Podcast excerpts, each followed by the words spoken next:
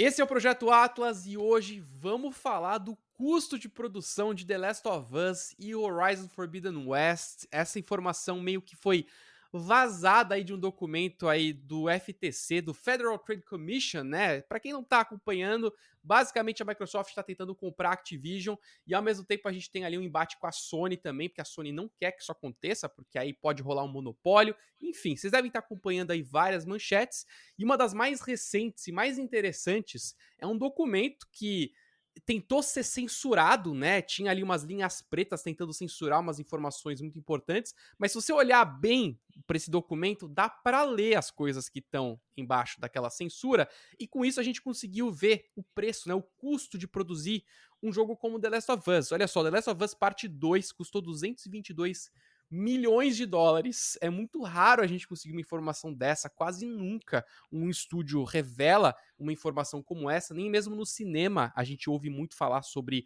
um custo total de produção. E o The Last of Us teve também um total de, no, no pico né, de desenvolvimento, teve aí 200 é, funcionários aí em tempo integral. Ao mesmo tempo, a gente tem também informação do Horizon Forbidden West, que custou 212 milhões de dólares, com mais de 300 desenvolvedores no momento aí no ápice do desenvolvimento do jogo, né?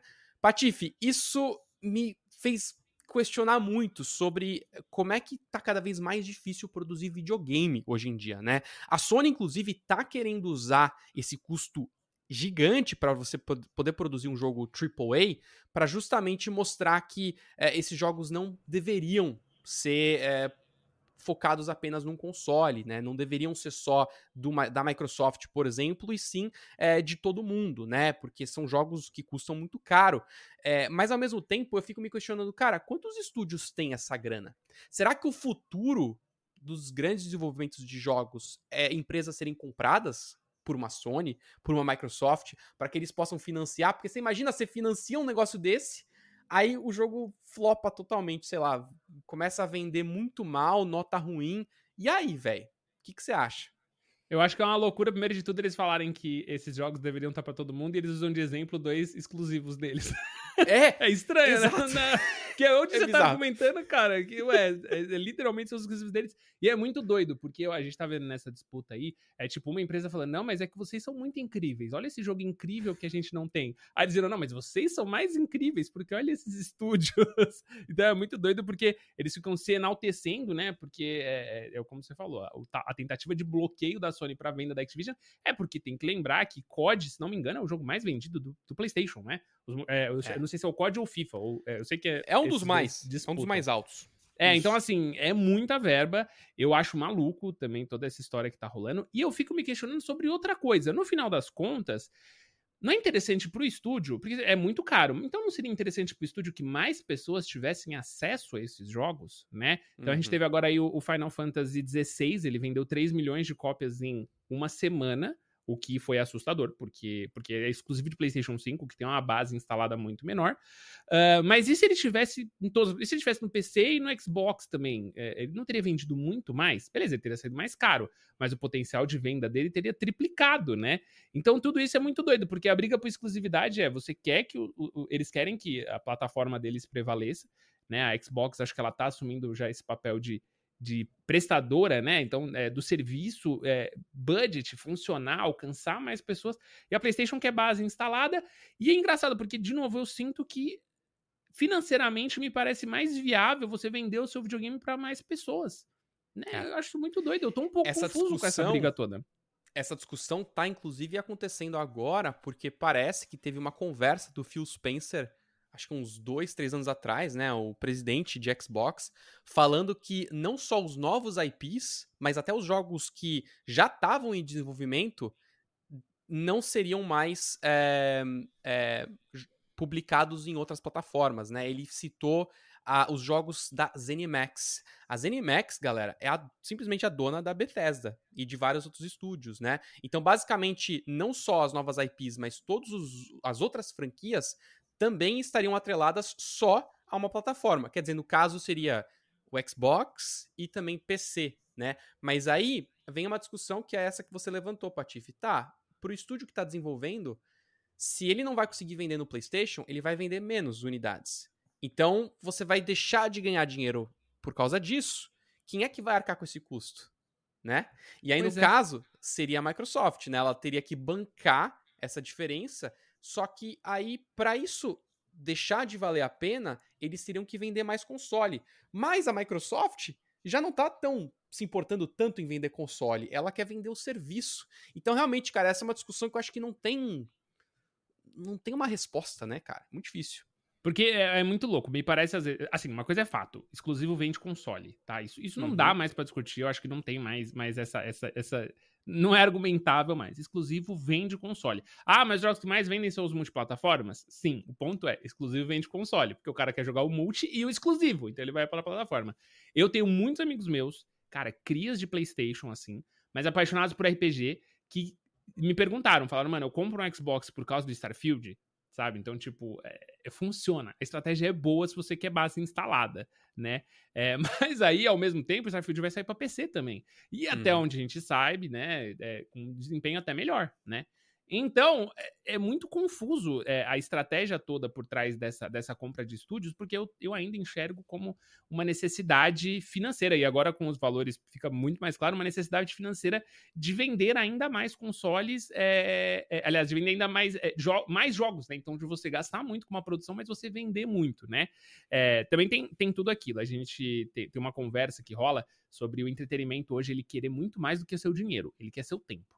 Então, uhum. hoje, é, empresas até de streaming, tipo Netflix, é, Amazon Prime, tudo, eles se veem concorrendo contra games. Não é só games contra games. Eles querem o seu tempo, né? Quanto mais tempo você passa na Netflix ou no no Fortnite ou no PlayStation ou Xbox, mais você tende a indicar para outras pessoas, mais você tende a gerar dinheiro dentro daquele universo.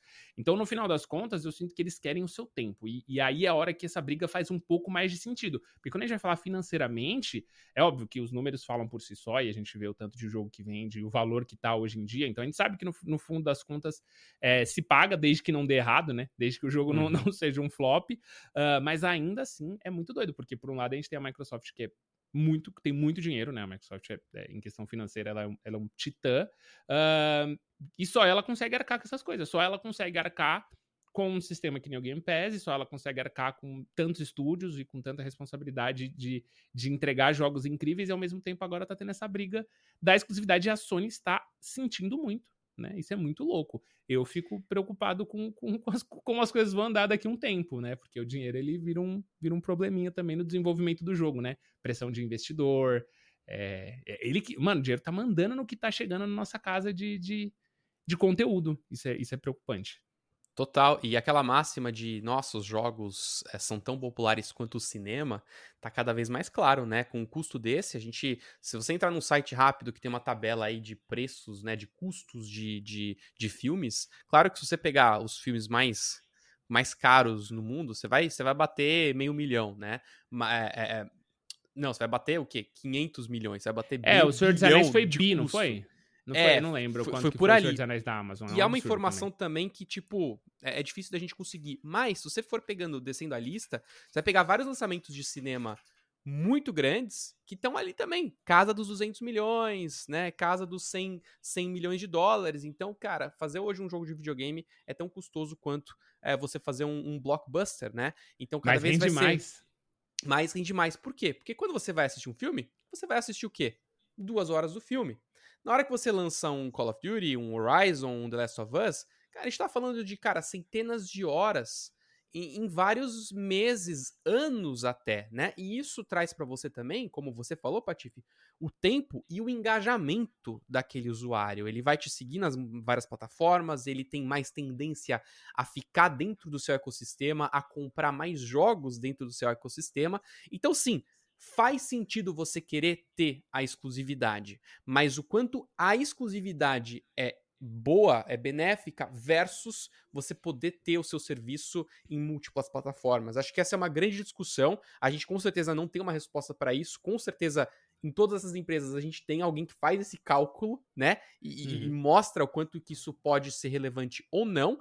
E a gente volta também para a discussão do próprio Xbox Game Pass, né? Será que é benéfico? Você tá num Game Pass, por exemplo, tem muitos estúdios que falam que não, né? Que você acaba ali é, é, tornando o valor do seu jogo irrisório. porque ele tá, o seu jogo que custou tanto fica ali disponível é, num, sei lá, num valor que você paga mensal e, e, você acaba perdendo o valor daquele produto que você criou. No fim do dia, o jogo é uma arte, é um produto que você compra, né? E se você tá dentro de um serviço, você meio que perde a noção é, de, de do, do, valor daquilo ali, né?